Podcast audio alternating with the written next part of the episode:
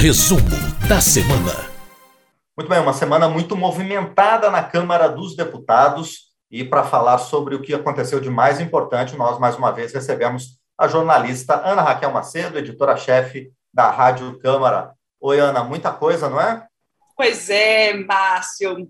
Mais uma vez aqui no resumo da semana, né? Márcio Aquiles Sardi com a gente aqui. Uma semana lotada de assunto e assunto complexo pela frente. Pois é, o primeiro deles, Ana, é o que a gente pode chamar de primeira parte da reforma tributária encaminhada pelo governo para o parlamento, que são as alterações é, promovidas nas regras do imposto de renda. Quais são essas mudanças, Ana? Isso mesmo, Márcio. Esse projeto ele chegou, ele foi encaminhado ao Congresso para análise dos parlamentares pelo governo. É o projeto 2337 de 2021 e foi entre os diferentes projetos que há sobre a reforma tributária foi o que conseguiu aí um acordo mais amplo para votação nessa semana pelos deputados. O relator, deputado Celso Sabino, do PSDB do Pará, fez um trabalho amplo, Márcio, nas últimas semanas, e o que permitiu, inclusive, que essa votação das mudanças do imposto de renda, elas fossem é, aprovadas por uma grande maioria dos deputados, inclusive deputados de oposição, exatamente por esse trabalho aí de é, construção de acordo. Não houve um consenso geral, mas houve uma possibilidade de um amplo acordo para a votação desse proposto. E o que que muda? O que está previsto? Bom, primeiro, atualiza a tabela do imposto de renda da pessoa física, algo que vem aí sem atualização há muito tempo. Por exemplo, amplia a faixa de isenção, quer dizer, quem não paga imposto de renda de R$ 1.900 para R$ 2.500, e só com isso, pelos cálculos do relator, Márcio, há uma possibilidade aí de 16 milhões de contribuintes que vão deixar de pagar imposto de renda com essa ampliação da faixa de isenção da tabela. Também amplia as faixas para o pagamento daquelas diferentes alíquotas no imposto de renda da pessoa física. Então, por exemplo, a alíquota maior, que é de 27,5%, que hoje já é cobrada para quem recebe ali mensalmente R$ 4.664, essa faixa passa para R$ 5.300. Então, esse foi um ponto. Outro ponto também é que o relator Celso Sabino modificou em relação à proposta original do governo, é com a questão da possibilidade de manutenção da declaração simplificada do imposto de renda e do desconto ali, né, da declaração simplificada. A gente lembra que, por esse modelo aí de declaração, você tem um desconto ali de 20%, uh, que mais ou menos seria uma equivalência se você fosse de, é, colocar ali na, a, na possibilidade de restituição aos descontos com saúde, com educação. Você pega, quando faz a opção pelo desconto simplificado, tem um desconto linear. Pela proposta inicial do governo, esse desconto, essa possibilidade de uso da tabela simplificada, ela seria limitada a quem, receber, quem recebesse 40 mil reais por ano. Aí isso foi retirado, agora ela volta a ser possível a todos os contribuintes, mas esse limite ali da dedução simplificada, ele cai dos atuais R$ 16.700, mais ou menos, para R$ 10.500 em média. Outra questão aprovada aí nessa proposta é, que, que também foi muito a, a, discutida em plenário, é a taxação de lucros e dividendos de sócios de empresas. Hoje o Brasil, ah, na OCDE, né, dos países que fazem parte da OCDE, somente a Letônia que não cobra os lucros e dividendos das empresas, o Brasil também então não cobrar, e a possibilidade então com essa proposta. Inicialmente, o texto do relator previa uma alíquota de 20% para essa taxação dos lucros e dividendos, mas no plenário acabou sendo aprovada uma modificação e ela ficou em 15%. Algumas, algumas empresas estão excluídas dessa cobrança aí dos lucros e dividendos, entre elas, por exemplo, as micro e pequenas empresas e aquelas empresas com faturamento de até 4 milhões e 800 mil reais por ano. Outra mudança importante aí é que a, essa, por essa proposta fica proibida ali, é vedada a questão do juros sobre capital próprio, que é uma forma ali que as empresas encontram para, de certa forma, não pagar imposto de renda. Então, isso também fica proibido a partir de então, se essa proposta for adiante ali no Senado. É, outra modificação, Márcio, é que ela reduz a alíquota do imposto de renda da pessoa jurídica, reduz a alíquota das empresas. Então, se por um lado taxa os lucros e dividendos, por outro, reduz, então, a, o imposto de renda cobrado das empresas, que cai de 15% para 8%, mas fica mantido o adicional ali de 10% de cobrança de imposto para as empresas que têm lucros mensais acima de 20 mil reais. O relator Celso Sabino Márcio diz que nessa conta aí de aumenta a tributação de um lado, mas cai a tributação do outro, o impacto orçamentário da reforma tributária nessa parte do imposto de renda é impacto orçamentário zero. Segundo ele, um desconto vai sendo compensado ali por um aumento, por exemplo, da taxa, por essa volta da cobrança da taxação de lucros e dividendos. O presidente da Câmara, Arthur Lira, é, é, comemorou muito a aprovação dessa proposta, que já vinha sendo trabalhada, como eu disse, há algumas semanas, e colocou ali que ela justamente é uma proposta de Estado, não é de governo, e que mostrou ali a possibilidade de você fazer uma negociação ampla, incluindo ali os partidos de oposição, em relação a essa, então, primeira etapa da reforma tributária aprovada. A gente lembra que todas essas mudanças ainda precisam ser avaliadas pelo Senado e que depois, mesmo aprovadas e sancionadas, Márcio, isso só vale para 2022.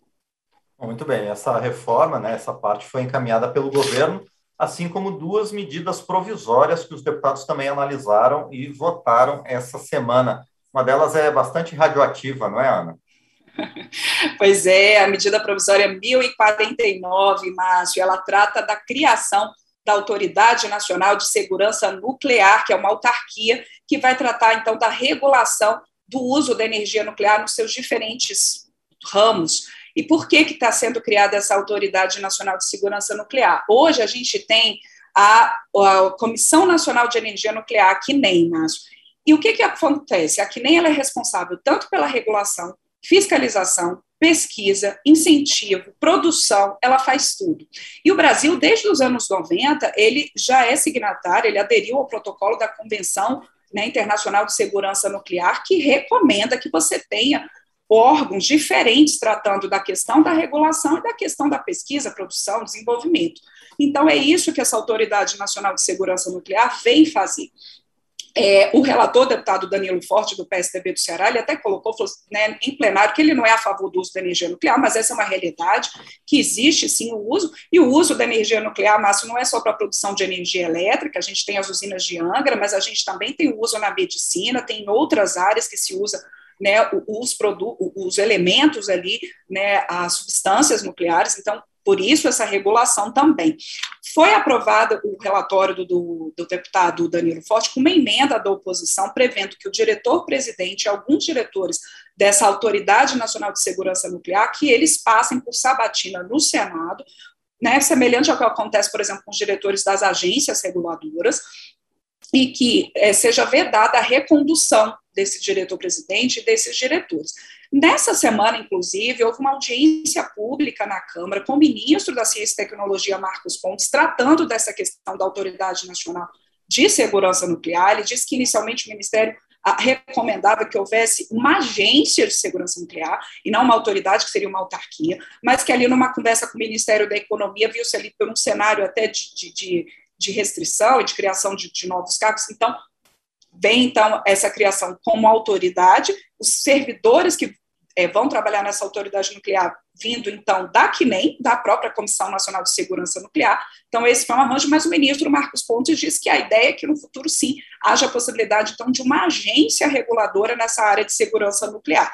Um ponto que ficou é, também aí nessa medida provisória é que ela prevê a, fiscal, é, a, o reajuste, Márcio, das taxas de licenciamento de uso da, da, energia nuclear, aumentando aí em cerca de 380%, a ACNEM, que é a Comissão Nacional de Energia Nuclear, ela continua, então, com as suas funções de formulação de políticas, ah, de comercialização, produção, ah, fomento à energia nuclear, então só praticamente ali de regulação, fiscalização que ficaria, fica com a autoridade nacional. Uh, houve críticas ali da oposição, embora o relator, como eu disse, Danilo Forte, tenha incluído emendas da oposição nessa medida provisória, mas houve críticas, por exemplo, porque uh, fica fora do escopo de fiscalização da Autoridade Nacional de Segurança Nuclear o uso da energia nuclear, por exemplo, pela Marinha. Né? A gente sabe que há o desenvolvimento de um submarino de propulsão nuclear, então ficaria fora a oposição falando que seria necessário que houvesse mais transparência nesse uso, inclusive porque o Brasil assinou esses protocolos aí de uso pacífico da energia nuclear. Também houve críticas ali uh, da oposição, falando, uh, uh, por exemplo, também de, de, outros pontos em relação à, à transparência da questão nuclear. e o, o, eu também separei aqui uma crítica, uma crítica que fala, Márcio, da flexibilização de autorização de empreendimentos nucleares e responsabilidade por danos nucleares, isso segundo a oposição, também houve críticas nesse sentido.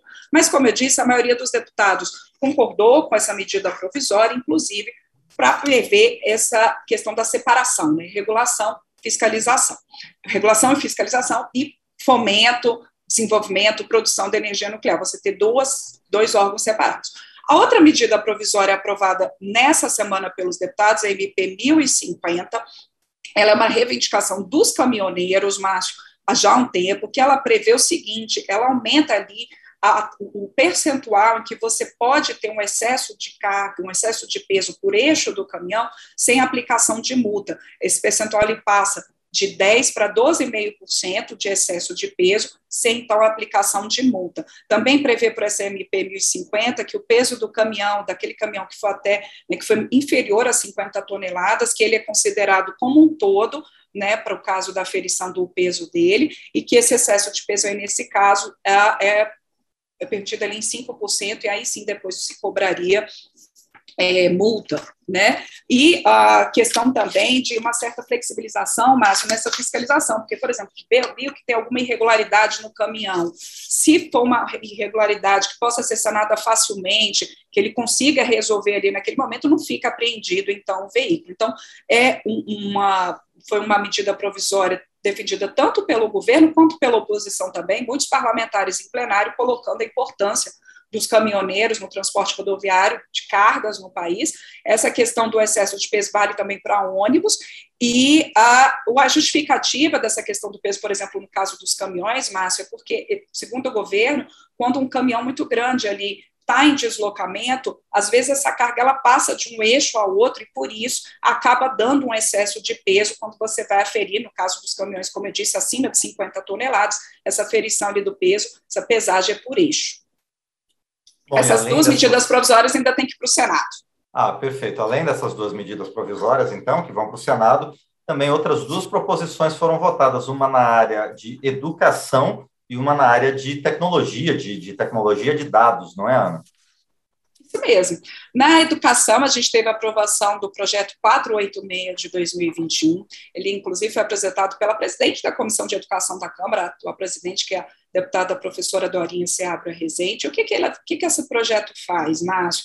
Ele é, dá segurança jurídica para as escolas continuarem, nesse momento de pandemia, é, fazendo a sua flexibilidade ali de, de currículos, é, a questão do ensino remoto híbrido, ou híbrido, a, a questão da questão curricular, como é que você vai fazer nesse momento? Quer dizer, se uma parte dos alunos está em ensino remoto, outro está em ensino presencial. Então, isso tudo já era permitido por uma lei de 2020, mas essa lei de 2020, ela estava vinculada ao decreto de calamidade pública, cujo prazo se encerrou no dia 31 de dezembro de 2020. Por isso, então, agora essa proposta atualizando, permitindo que essas regras mais flexíveis elas permaneçam até o fim de 2021, dando segurança jurídica então às escolas. Também ela permite, por exemplo, que no caso dos cursos de medicina seja possível a antecipação da graduação desde que é, tenham sido cumpridos ali pelo menos 75% das, das horas aulas, né, da carga horária. Então, essa proposta ainda também vai para o Senado. E a outra é, proposta, ela modifica a Constituição, é uma proposta de emenda à Constituição, a PEC 17 de 2019, que ela inclui ali na nossa Constituição o direito à proteção dos dados pessoais. Ela foi uma PEC ali aprovada no plenário, inclusive com acordo para se votar os dois turnos, votar os dois turnos no mesmo dia. O relator, deputado Orlando Silva, do PCdoB de São Paulo, ele falou ali da importância dos dados pessoais e de serem garantidos na Constituição, e disse até, fez uma comparação, Márcio, que os dados pessoais hoje são o petróleo dos novos tempos, porque são as empresas utilizam esses dados. E muitos deputados colocando que essa inclusão na Constituição dos dados pessoais como um direito é, fundamental ali da Constituição, direito incluído na Constituição, também é importante e vem em sintonia com a Lei Geral de Proteção de Dados, que a gente lembra já está em vigor. Essa PEC também, ela estabelece que legislação sobre essa questão de proteção de dados ela é de competência da União, portanto, estados e municípios não podem legislar sobre esse assunto. Essa PEC também vai para o Senado. Bom, além dessas propostas, dessas proposições que foram votadas, se antecipa para a gente três outros temas que muito provavelmente a gente vai voltar a discutir a partir da semana que vem, mas que já começaram a gerar debates na Câmara, Ana? Por favor. Certamente, Márcio. Um desses temas é o Código Eleitoral. Esse Código Eleitoral, a, a relatora a deputada Margarete Coelho, do PP do Piauí, ela teve um trabalho ali num grupo, né, com outros parlamentares, apresentou então esse relatório que faz uma consolidação da legislação eleitoral, mas não só isso, muda algumas regras, regras que, que os deputados têm intenção, né, alguns deles, a intenção de que sejam votadas a tempo de valer para as eleições no ano que vem, portanto, que se conclua a votação do código na Câmara e no Senado até outubro para valer para o ano que vem. Esse código tem 896 artigos, são centenas de páginas de relatório da deputada Margareth Coelho, e a discussão sobre esse código já começou nessa quinta-feira, já houve ali algumas polêmicas e algumas falas colocadas em relação, por exemplo, às regras propostas para a sobra de votos ali no caso das eleições ah, proporcionais dos deputados, Há também a questão de quarentena para militares, juízes, promotores que queiram concorrer a cargos eletivos. Então, são assuntos realmente delicados, complicados, complexos e que foi iniciada a discussão em plenário, mas a votação provavelmente, então, nos próximos dias após o feriado. Outros dois assuntos que ainda não estão no plenário, mas logo vão chegar no plenário, Márcio. Um é a reforma administrativa. O relator, deputado Arthur Oliveira Maia, do Democratas da Bahia, ele apresentou nessa semana na comissão especial o seu relatório, depois ali de uma série de audiências públicas feitas na comissão especial e alguns pontos colocados ali no é, parecer do Arthur Oliveira Maia. Ele conserva a estabilidade dos servidores públicos, públicos uh, que era algo que, pela proposta original do governo, modificava né, a, para os futuros servidores, mas então ele conserva, ele amplia a possibilidade de contratações temporárias, exclui o vínculo de experiência como etapa de concurso público, ele acaba com vantagens de detentores de mandato eletivo, quer dizer, uma série de pontos. É um texto que ainda tem muito debate. Na própria comissão especial, deputados, por exemplo, de oposição que estão contra a reforma administrativa da forma como ela está sendo proposta, reconheceram que o deputado Arthur Oliveira Maia fez modificações importantes no texto original que chegou do governo, mas a gente sabe que vai ter muito debate pela frente, e na comissão especial já está prevista a votação desse texto entre os dias 14 e 16 de setembro, e depois ele ainda tem que ir para o plenário.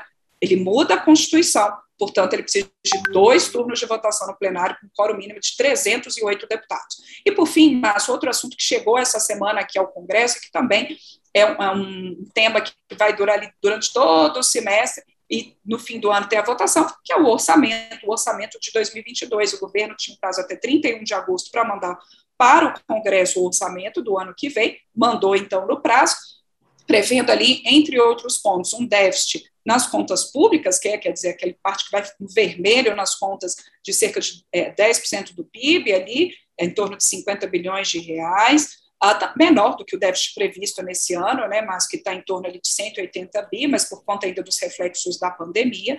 A gente tem um salário mínimo indicado para 2022 é, passando de 1.100 para 1.169 reais, uma inflação em torno de 6%, mas o próprio governo já admite que deve ser maior do que isso. Tem ainda o nó dos precatórios, precatórios, que são as dívidas judiciais do governo federal, que é um nó que ainda precisa ser desatado, seja pelo Congresso em negociação, ou mesmo pelo Conselho Nacional de Justiça e com o governo federal, isso está sendo negociado, porque a previsão é de 89 bilhões de reais de pagamento de precatórios no ano que vem. O governo está tentando parcelar esse pagamento, porque senão praticamente todo ali o dinheiro que seria para investimento vai ser para o pagamento dos precatórios, mas também que é, são dívidas do governo, ele tem que honrar suas dívidas, por isso esse nome e prevendo ali também 10 bilhões de reais para a saúde, sendo cerca de 7 bi para tratamento da Covid, 9 bilhões para pesquisa, 2 bilhões para o censo, mas já tem críticas ali dizendo que 2 bilhões não são suficientes para a realização do censo no ano que vem. A previsão, depois de três anos sem concurso, de concurso para cerca de 41 mil vagas, e o fundo eleitoral, mas com previsão de 2,1 bilhões de reais, na lei de diretrizes orçamentárias, houve uma indicação dos parlamentares para que esse fundo ficasse ali em torno de 5 bi. O governo vetou essa parte da lei de diretrizes orçamentárias e mandou o orçamento, então, prevendo 2,1 bi, bilhões, então, para o fundo eleitoral. Bom, muito bem, essas foram as principais informações desta semana na Câmara dos Deputados com a jornalista Ana Raquel Macedo, que está conosco sempre no final da semana para falar o que aconteceu na Câmara dos Deputados. Ana, mais uma vez, obrigado. A gente se vê na próxima semana. Obrigada, Márcio. Um excelente feriado para você. Até semana que vem. Para todos nós. Obrigado, Ana.